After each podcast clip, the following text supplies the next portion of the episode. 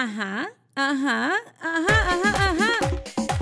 Señores, esto es iniciando el podcast Cuéntamelo Todo. ¿Cómo están? ¿Cómo les ha ido? Lo que acaban de escuchar fue parte del inicio de un episodio que promete mucho porque me encuentro con Manuel Hernández Alejandro. Esas coincidencias de la vida que Dios te manda, no para que tú nada más conozcas y digas hola, ¿cómo estás? Mucho gusto.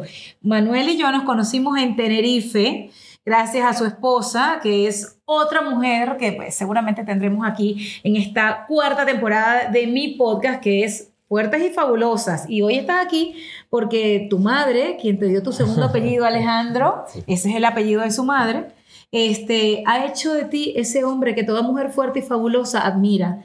Y como yo lo he dicho, Manuel, eh, desde que empecé esta temporada, que estoy enamorada de esta temporada, gente, eh, ha sido muy bonito hablar con tantas mujeres emprendedoras. Siempre he dicho que Fuertes y Fabulosas es un movimiento de mujeres que admiramos, apreciamos y apoyamos lo que han hecho tanto el hombre como la mujer en la crianza de un hijo. Y tú estás aquí sentado porque tu madre, a quien le estamos dedicando este episodio, ha hecho de ti un hombre admirable. Te presento a mis oyentes, a mi gente que me ve también por YouTube. Manuel es el escritor, el autor de El emprendedor de éxito.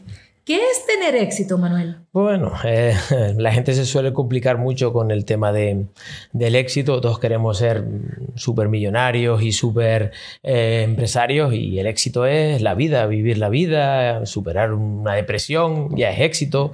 Cualquier circunstancia que te haga cambiar una situación mala por una situación buena, yo la entiendo como éxito. En el mundo empresarial, pues llegar y montar tu negocio, que te vaya bien, que, que tengas rentabilidad de él, ya se puede considerar éxito. Lo que pasa es que nosotros solemos meternos mucha presión con el tema del éxito. Todos queremos ser Bill Gates, eh, Amancio Ortega, y no, no puede ser. Yo creo que todo el mundo tiene que ir subiendo unos, unos peldaños, una escalera que te lleve a tu situación financiera que tú estimes como adecuada. Si te pones metas muy largas, pues el éxito te puede, te puede.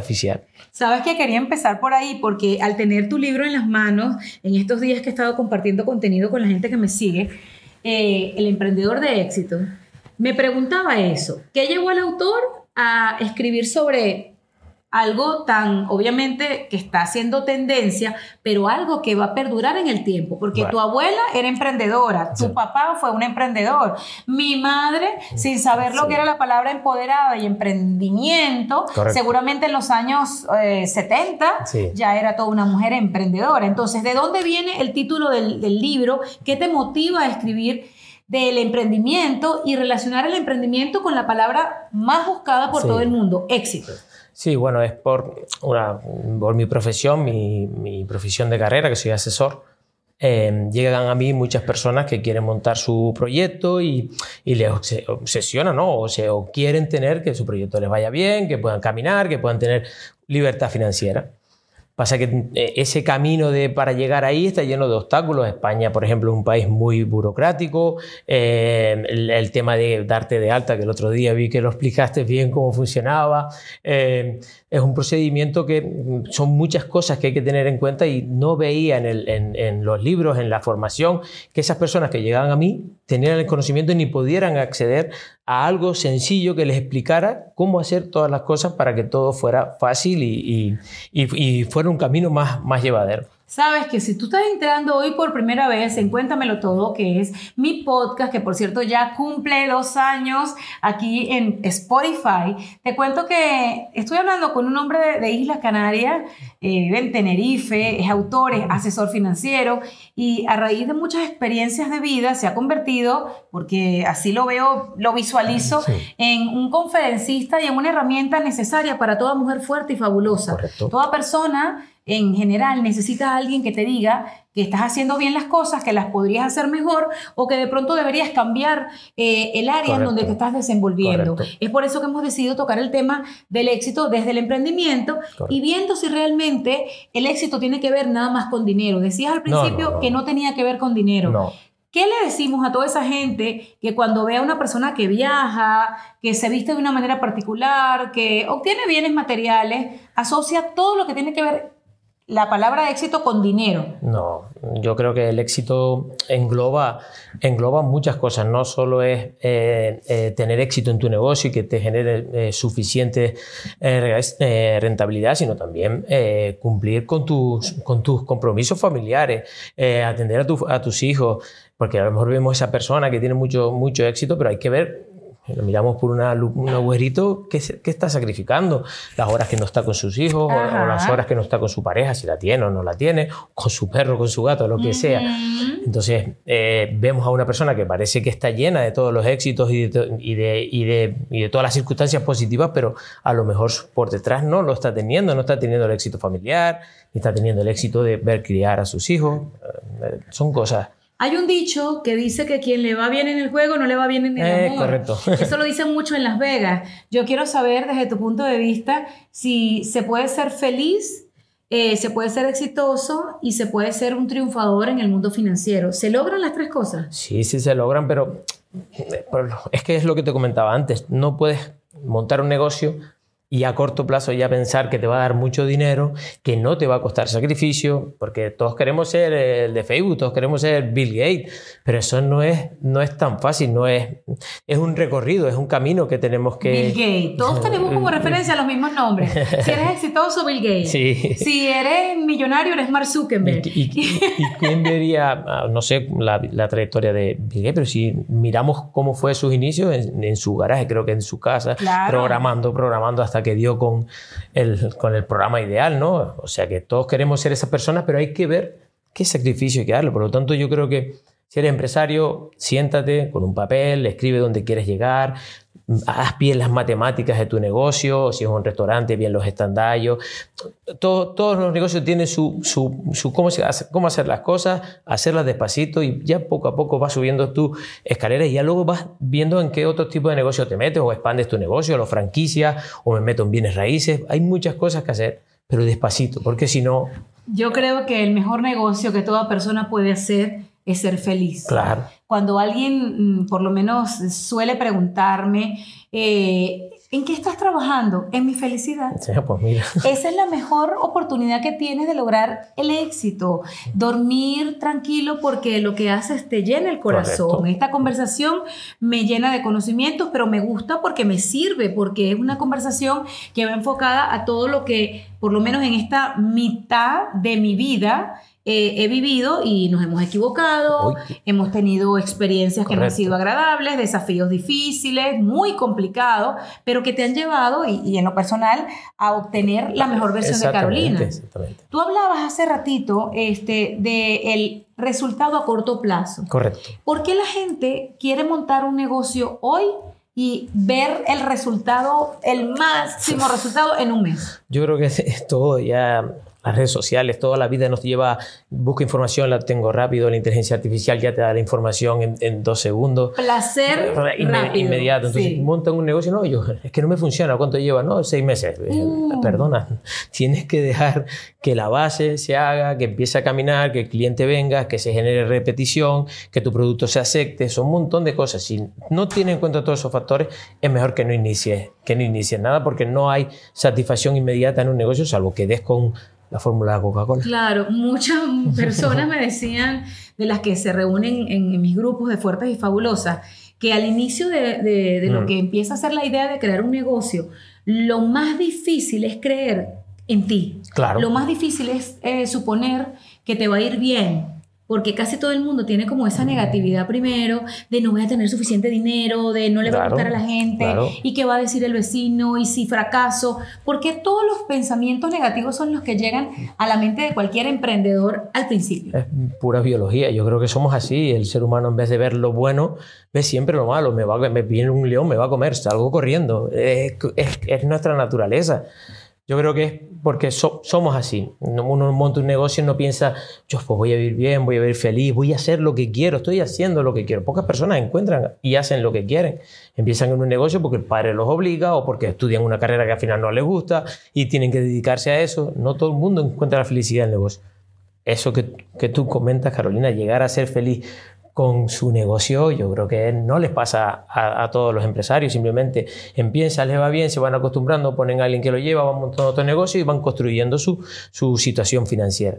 ¿Vale? Es complicado. Construir la situación financiera de una familia, por lo menos la- las mujeres de Fuertes y Fabulosas Sí. que sé que nos están Sí. escuchando, eh, es difícil, eh, complicado, porque cuando mujeres de, de la época en la que, por ejemplo, yo nací, que en mi caso me caso luego de los 40, que empecé un hogar eh, a los 42 exactamente, Mm. eh, ya te encuentras con alguien que tiene sus mañas, que tiene Claro. su manera de ver la vida, Claro. y tú tienes de pronto la tuya.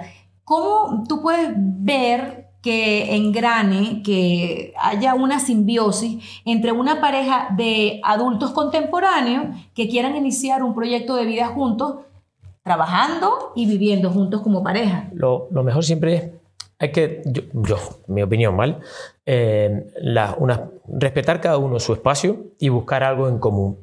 Y, y en común construir algo, ¿no? O lo que sea. O deciden entre, entre ambos tener un negocio o compartir el negocio entre ambos.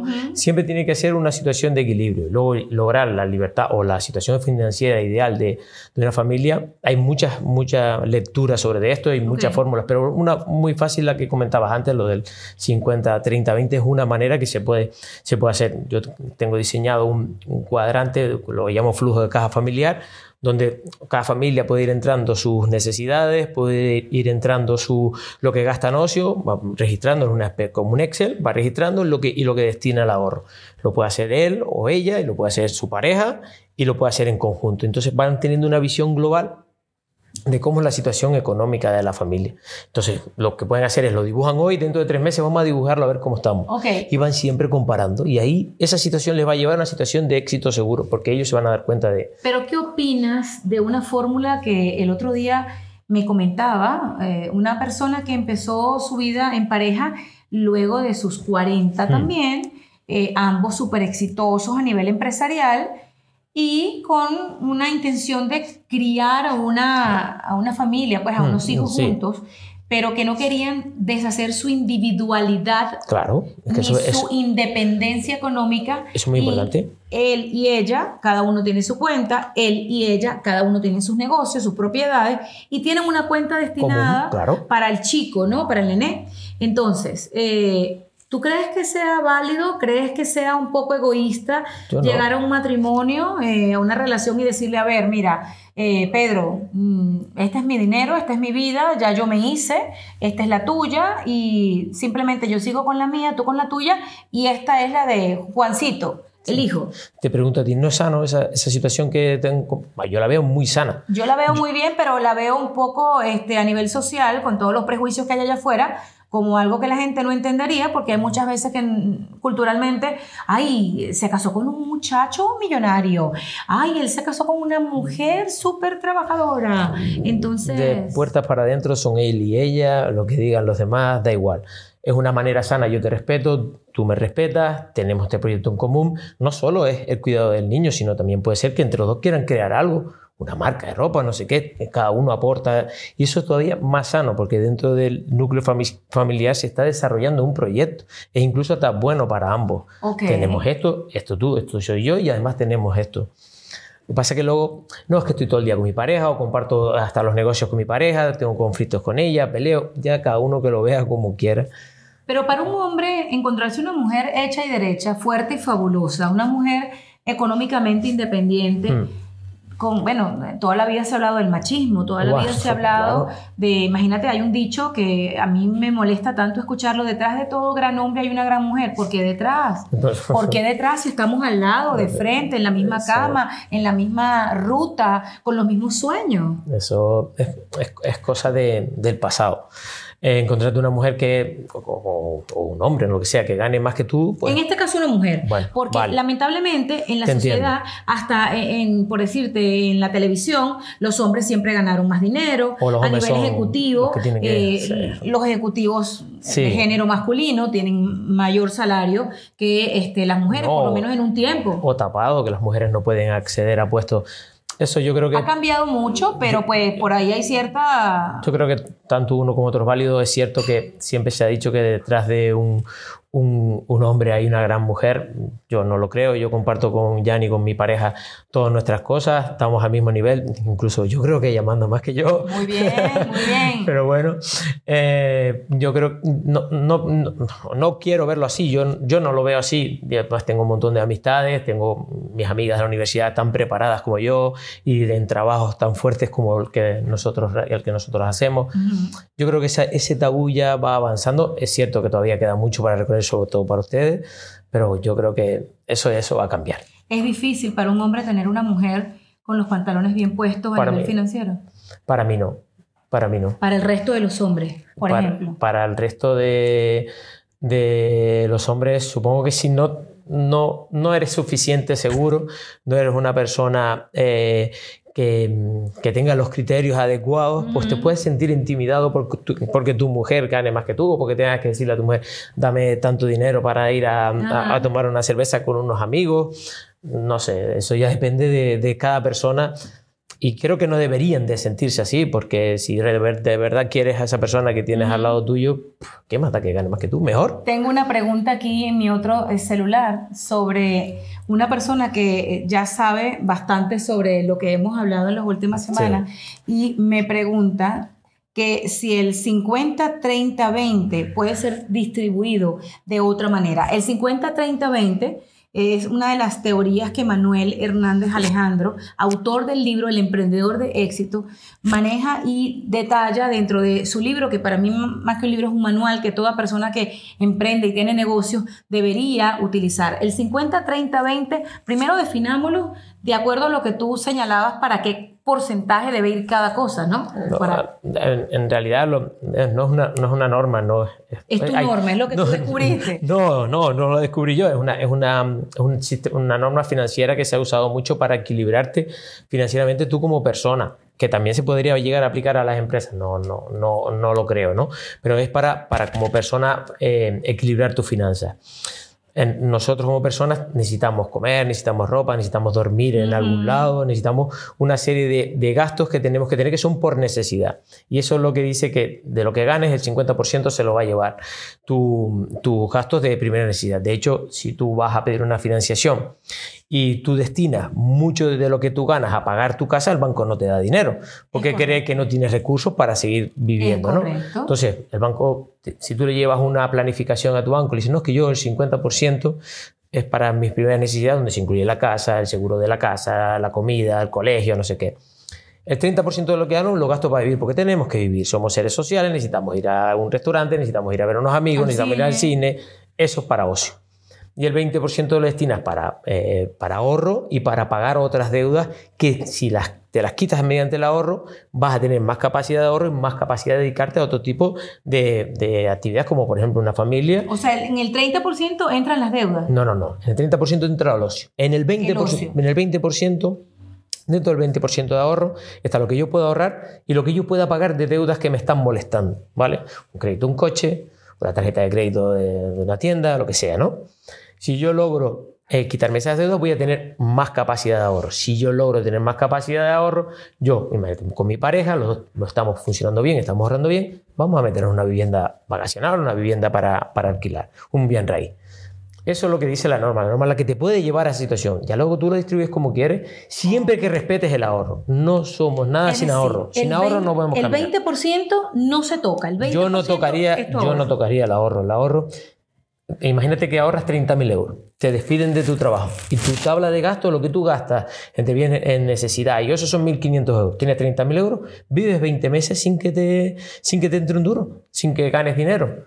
¿Entiendes? Si no- y si no tienes 30.000 euros y te despiden, tienes que ir a buscar paro. Y si no te dan el paro, o bueno, aquí en España no sé cómo funciona otro subsidio. Existen muchos países, Manuel, lamentablemente. Yo vengo de Venezuela, yo tengo 22 años siendo Sí. inmigrante en los Estados Unidos, en donde la capacidad de ahorro es, es como una fantasía. Claro. Porque una familia de cuatro, Sí. supongamos que sea de cuatro, en donde exista un equilibrio entre Sí. la mujer y el hombre, los hijos, llámalo colegio público, vamos a, a suponer que hayan decidido la educación del gobierno, eh, no ganan juntos No, 3 mil dólares. ahí. Entonces, están viviendo el día a día no porque se estén gastando No, el no. 20% del ahorro en, en Eh, ropa, no, no. sino porque la realidad de los gobiernos ahora mismo es que no te generan suficientemente el ingreso que necesitas para vivir, mucho menos para ahorrar. El problema, ¿Qué hacemos con eso? el problema es que el 50% de ellos no un 50, es un 70 o un 80. ¿Por qué? Por la inflación, por la subida de precios, por, la, por el problema que tiene en Venezuela con la moneda, que está totalmente devaluada, Ujú. o en Argentina, o en un montón de sitios. Pues entonces, ¿qué pasa? Que tienen roto esa regla. La regla funciona. Ok. Pasa que tú la tienes rota. La tienes rota porque tu 50 no es un 50. ¿Por qué? Porque no gano suficiente y los precios están muy altos. O no puedo conseguir ah, las cosas que los conseguiría en otro, en otro país. En España ha subido mucho los precios recientemente. Ok. ¿Qué ha pasado con es- esa subida? Que las familias han notado que su 50% ya no es un 50, es un 70 o un 60 o un 80. Claro, ya no les da para ahorrar, no están ahorrando. Ha caído el ahorro mucho en España. ¿Ha bajado del 20% Ya, a na- 10? Ahora mucho, ¿O a mucho cero? En España ha caído el ahorro. ¿Por qué ha caído el ahorro? Porque los precios están muy altos. No me da para ahorrar. Yo quiero seguir viviendo, yo quiero seguir con mis amigos, echarme una cervecita o a un restaurante, pero no puedo ahorrar. ¿Sabes qué veo yo? Que cuando la regla del 50-30-20 tal vez no puede darse por la situación gobierno o la situación personal, Por lo que sea, la parte mental, lo que es la salud mental, se ve afectada. claro. Porque cuando alguien no tiene vacaciones, las que sean, estoy hablando de no ir a ningún lado cinco días Sí. sin que el no ir y no ingrese dinero, por lo menos en Estados Unidos, un día, un día que no trabaje, un día que no cobra. Pero- Las personas que trabajan por hora, que trabajan en, en un lugar, en un restaurante, eh, yo siento que de esa forma la gente se va enfermando. Claro, no solo es vacaciones. Que yo esté todo el día trabajando y no tenga 5 euros para ir a tomarme mm, dos cervezas con mi amigo o con mi amiga. Eso ya te va diciendo, ¿yo para qué estoy trabajando? Claro. ¿Qué estoy haciendo yo con mi vida? ¿Y qué le recomiendas a esas personas que todavía no pueden vivir el 50, 30, 20? O a esas personas que no creen que lo van a poder lograr. Yo fui la que no podía irme de vacaciones. Yo era la que no, tenía una nosotros- capacidad de ahorro. Y, y yo pienso que el hecho de tampoco, y se los estoy diciendo desde el corazón a todas las personas que nos ven y que nos escuchan, y cuéntamelo todo, el hecho obviamente de no estar ahorita mismo en el 50-30-20 de- del eh, modelo financiero que ofrece o te pinta Manuel Hernández Alejandro en el emprendedor de éxito, tampoco es para que te quites minutos de vida. Yo pienso que el presente es lo único que tenemos, que hay que trabajar en pro de lo que ahora se Claro. viva, porque el largo plazo, yo sé que por lo menos yo he tratado de quitarme lo que, porque Sí. el largo plazo es el futuro, pero también hay que ser realistas, no todo el mundo está en ese momento y por eso es bueno leer esto, para que tú te prepares y visualices a dónde quieres ir, vendiendo eh, ganchitos de pelo, haciendo Sí. tal vez de tus tortas sabrosas que haces para los Sí. cumpleaños de tu hija. Un negocio. Un negocio. Que no tengo porque no es el momento, es que todavía ¿Qué le dices a toda esa gente que siempre dice, es que no es el momento, es que Uh. todavía no estoy listo? Bueno, a ver, ¿qué no espera mañana que mañana no existe? Es que eh, descubrir en lo que eres bueno. Imagínate que descubres que soy muy bueno dando clases particulares a los niños por las tardes de matemáticas. Y resulta que tu vocación mm, que no pudiste estudiar o que no pudiste hacer es ser maestro. Y decides por las tardes en el garaje de tu casa dar clases de matemáticas. Y coges muchos niños. Acabas de descubrir algo que te gusta y lo acabas de convertir en algo que te genera eh, eh, dinero, que te genera. Eso es maravilloso. Me recuerda una historia de una muchacha en un espejo poniéndose una faja Ah. luego de un posparto. Firma la reina de la Ah. faja, la faja de Carolina. Pues ya tienes el caso. Manuel, yo estaba en un espejo recién parida, gorda, eh, como queda uno inflamada después de un parto, yo con 42 años, mi segunda hija, y empecé a colocarme algo que toda la vida detesté, que era una faja. Yo nunca supe que detrás de esa Estaba experiencia estaba lo que la gente llama el futuro y lo que mi papá hubiese disfrutado mucho, que era mi independencia económica, Pues para dejar de tener los huevos en la misma canasta. Correcto. Mucha gente no sabe que eso que le está pasando ahorita es el futuro de su familia. Claro. Y lo que me preguntaste antes, que, que cómo hace una persona que ve que, que su flujo de caja, a lo mejor es eso, sentarse, ¿qué puedo hacer yo? Porque eh, hay un señor que decía, no te centres, no te, no te fijes en los costes, aunque sean muy grandes, fíjate en cómo generas ingresos. Si yo estoy generando ingresos porque trabajo para otro, a lo mejor hago unas horas extras para sacar un dinero extra, o a lo mejor intento por promocionarme en mi empresa. si, si, no puedo, pues, pues nada, pues no pasa nada. O soy eh, un, un, autónomo, un empresario y estoy haciendo esta cosa, ¿qué otra cosa puedo hacer para incrementar, para alimentar mi flujo de ingresos? Eso es lo que te va a llevar a a, no preocuparte tanto de si estoy cumpliendo la norma, sino porque me está entrando más dinero en, en mi sistema, ¿entiendes? Entonces eso es, identificar eso es, es muy importante, no es fácil. No es fácil ni tampoco es por arte de magia. No, no, no. Creo que la gente tiene que esforzarse más en nunca parar de, querer aprender. Creo que los mentores son la base del éxito. Esa gente que llega a tu vida, que ojo, mi mamá siempre cuenta que mi abuelo no fue al colegio, mm. no hizo una carrera universitaria y en un cuaderno sabía lo que era 2 más 2, 4, pero llevó su panadería al siguiente nivel. ¿Ok? Y nadie le robaba un centavo. En ningún idioma y en ningún país. Pues eso es un ejemplo. Entonces, tampoco tiene que ver con la preparación académica. Cuando yo hablo de, que nunca dejes de aprender, de formarte, es que lo que te llegue, eh, un comentario, un panfleto, un libro que te presten, llegarte a una biblioteca. Yo sé que ahora la gente ha cambiado eh, el móvil, ¿no? Por, pues El libro por el móvil, eh, por el teléfono celular, pero hay que seguir investigando, leyendo. ¿Eso fue lo que te llevó a ti a, este nivel? A mí me gusta mucho, yo pierdo mucho tiempo, no sé si lo pierdo. Me encanta. O invierto mucho tiempo en, en, estar todo el rato, soy muy curioso. Te voy a dar un, una, como un secretito. Un joven tal vez diría, estás perdiendo tiempo leyendo, pero en realidad estás invirtiendo, las mejores horas de tu vida en formarte. No, hoy en día, como, como, dijiste en el móvil, cualquier persona tiene acceso a información la que quiera, cuando quiera y donde quiera. Vio una cosa, un coche con una, una campaña publicitaria, ¿quiénes son? Internet te dice todo. Entonces, ¿por qué no lo haces también para ti, para lo tuyo? Ah, es que no sé qué me pasa, no estoy llegando. No cree.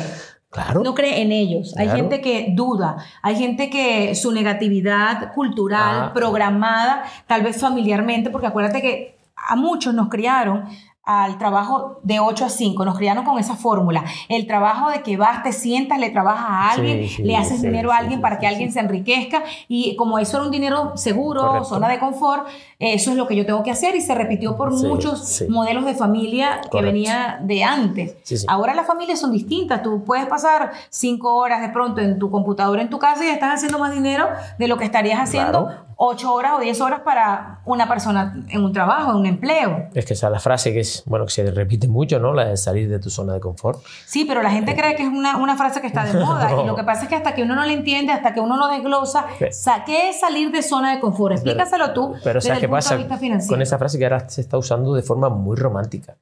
Oh, que yo salí de mi zona de confort. Eh, salir de tu zona de confort es que ya no te entran ingresos o te entran muy poco, que no puedes, vas a poder ir al cine, que no va... Nosotros ya Yanir y yo conocemos a un, a un, señor que desarrolló un software que nos comentaba que no podía ir ni al cine, que, que mal comía, vendió su empresa por una cantidad que no voy a decir aquí, pero mucho cero.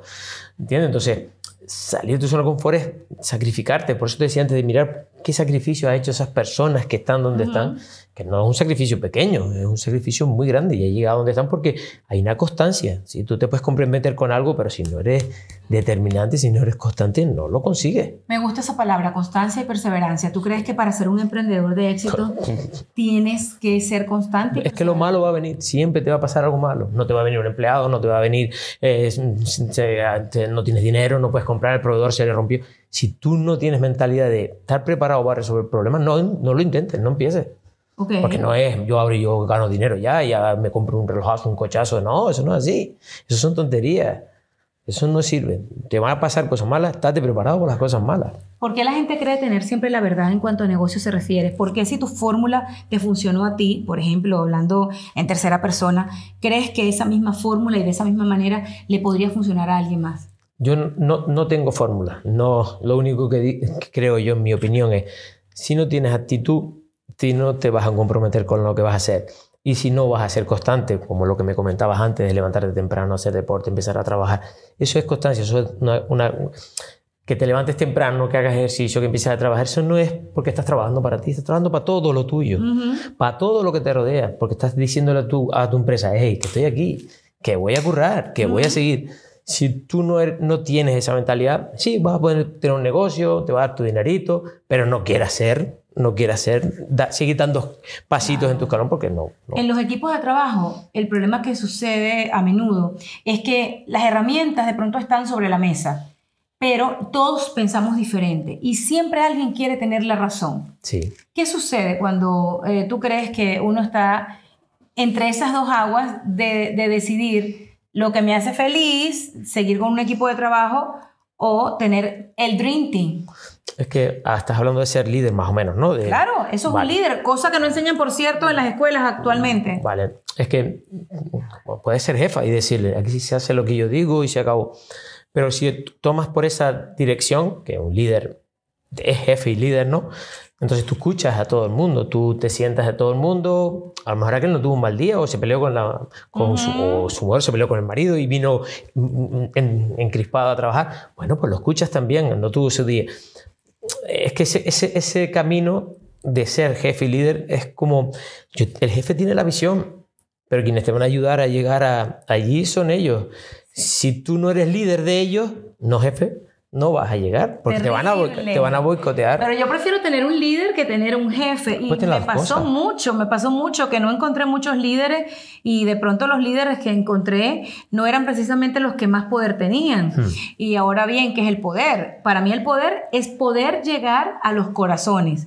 Y, y a eso voy. Como mujer, yo le quiero decir a toda la gente que nos está escuchando hoy, hablando con el autor del emprendedor de éxito, que yo sé que lo que les pasa a muchas de ustedes es que ahora encuentras al hombre que te gusta físicamente, tal vez encontraste a- al fulano príncipe azul, pero no lo admiras. Y de la admiración al amor hay un paso. ¿Qué crees tú que actualmente al hombre que conquista, si estamos hablando ahora de géneros, al hombre que conquista, le falta para ser admirado por esa mujer fuerte y fabulosa? ¿Tú qué quieres? Que me odien. Quiero que te escuchen con el corazón y sepan que la verdad es una sola. Es que el concepto de hombre se ha desdibujado mucho. Eh, es más hombre aquel que, perdón, que a lo mejor tiene muchas novias o, o que tiene grandes coches, que el hombre que se levanta, trabaja, cuida a sus hijos, eh, ayuda en casa. Ese ya no es tan hombre como el otro. Hombre, yo me estoy metiendo en un terreno medio, eh, medio complicado. Un terreno que tenemos que tocar porque es la realidad. Entonces, eh, yo creo que el hombre tiene que tener un conjunto de valores, igual que la mujer. La mujer también tiene. A mí, Yani a veces hace cosas que me dejo. El otro día estuvimos en una reunión. Cuando hablamos de Yani, es mi amiga Yani, que es la esposa de Manuel, que es una gran emprendedora y una excelente líder de familia, que seguramente tendremos en el transcurso de Fuertes y Fabulosas, porque creo que esta temporada podría extenderse incluso hasta el año que viene. Por eso la menciona tanto. No, bueno, pero, no, pero por nada. No es que si no luego me pega, no, ahora no, porque el otro día estábamos en una reunión, pues estamos con, desarrollando una, una- una aplicación de, de gestión, un SaaS, y mm, tuvimos reunión con los programadores. me- porque ella, veces que, ella dice con razón que yo soy muy impulsivo, me sentó un poquito a la derecha y llevo el control, la administración de la, de la reunión, de la convocatoria, una habilidad que no se la había visto nunca hacer. Ok. Y le dije, Jenny, me acabas de dejar eh, loco, lo acabas de hacer súper bien, espectacular. Todo el mundo cuadró. eh, Eso es admiración. claro, la fluidez, Eso la fluidez de que no habíamos tenido fluidez en todo nuestro programa, porque parece, son, to- son casi todos, sí, son todos hombres, eh, tienen mucho ego y no se ponen en contacto porque yo soy mejor que tú. Yo- en dos minutos consiguió que todos se intercambiaran los correos, que yo no lo había logrado. Pim, pim, pim.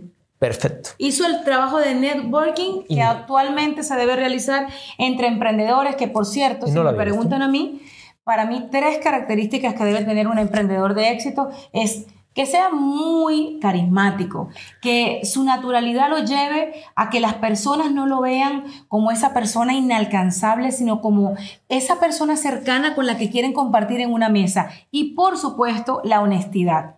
Siempre la honestidad te va a llevar por delante. No le vas a contar la vida en cinco minutos a las personas que llegan a ti, pero sí tienes que dejarte ver. No, no puedes ser un vaso sucio o un vidrio lleno de moho. Tienes que ser eh, esa persona que la gente quiere escanear y seguir descubriendo. Mm. ¿Tú qué le dirías a las personas que nos están escuchando en Cuéntamelo Todo sobre esas tres características? Yo las estoy diciendo desde mi ángulo de empresaria y de emprendedora que la vida me puso ahí. Tú estudiaste para ser un hombre como el que ahora estás mm, mostrándole al mundo. Emprendedor, también empresario, asesor financiero, autor de libros y, y todo lo que falta. Padre de familia, ejemplar, marido maravilloso que mm, lo sé porque su esposa lo admira tanto como él la admira a ella y eso habla mucho de ellos como pareja.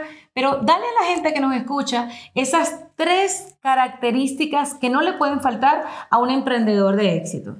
Pues, primero, resiliencia, porque te van, a, te van a pasar cosas.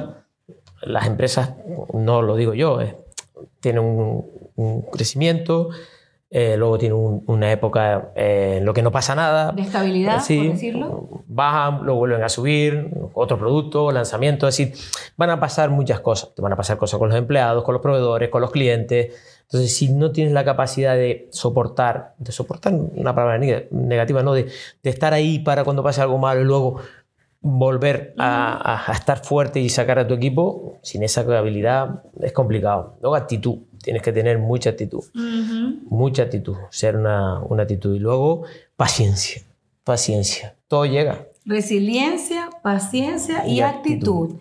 Me encantó esta conversación. Podría quedarme contigo tres horas hablando de, de emprendimiento. Yo con- también contigo. Y, y de mucho éxito porque todos ustedes que nos están escuchando son exitosos. Lo que pasa es que no lo han descubierto. Muchos se levantan con una cara de tristeza porque resulta que no se ganaron la lotería, porque resulta que alguien les dijo que, que no tienen suerte. Yo no creo en la suerte. No. Yo creo que la suerte es una excusa de los fracasados. Discúlpenme. Creo que el momento adecuado y la hora precisa sí existe, pero cada quien la llama de diferentes maneras. Si esta conversación te ha servido, quiero invitarte a que sigas al emprendedor de éxito a través de las redes sociales. Puedes encontrarlo en mi cuenta de Instagram, donde tenemos una relación, porque soy embajadora del emprendimiento, que yo creo que más me ha gustado de lo poco que conozco de ti y tu familia. Vale. Amo la lectura y creo que esto va a llegar a muchas partes porque el Gracias. emprendedor de éxito es como el inicio de muchas cosas Correcto. más en el ámbito que te desenvuelves y en el que todavía tú mismo no has descubierto. No. Le tiene miedo a las cámaras, no le gusta hablar en público, No. pero él mismo está saliendo de la zona de, De confort. Correcto. Esto fue Cuéntamelo Todo y recuerda, soy Carolina Sandoval y me puedes encontrar como arroba veneno Sandoval y me encanta que te hayas quedado con ganas de seguir escuchando más de esta conversación. Los quiero mucho. Chao, chao. Adiós.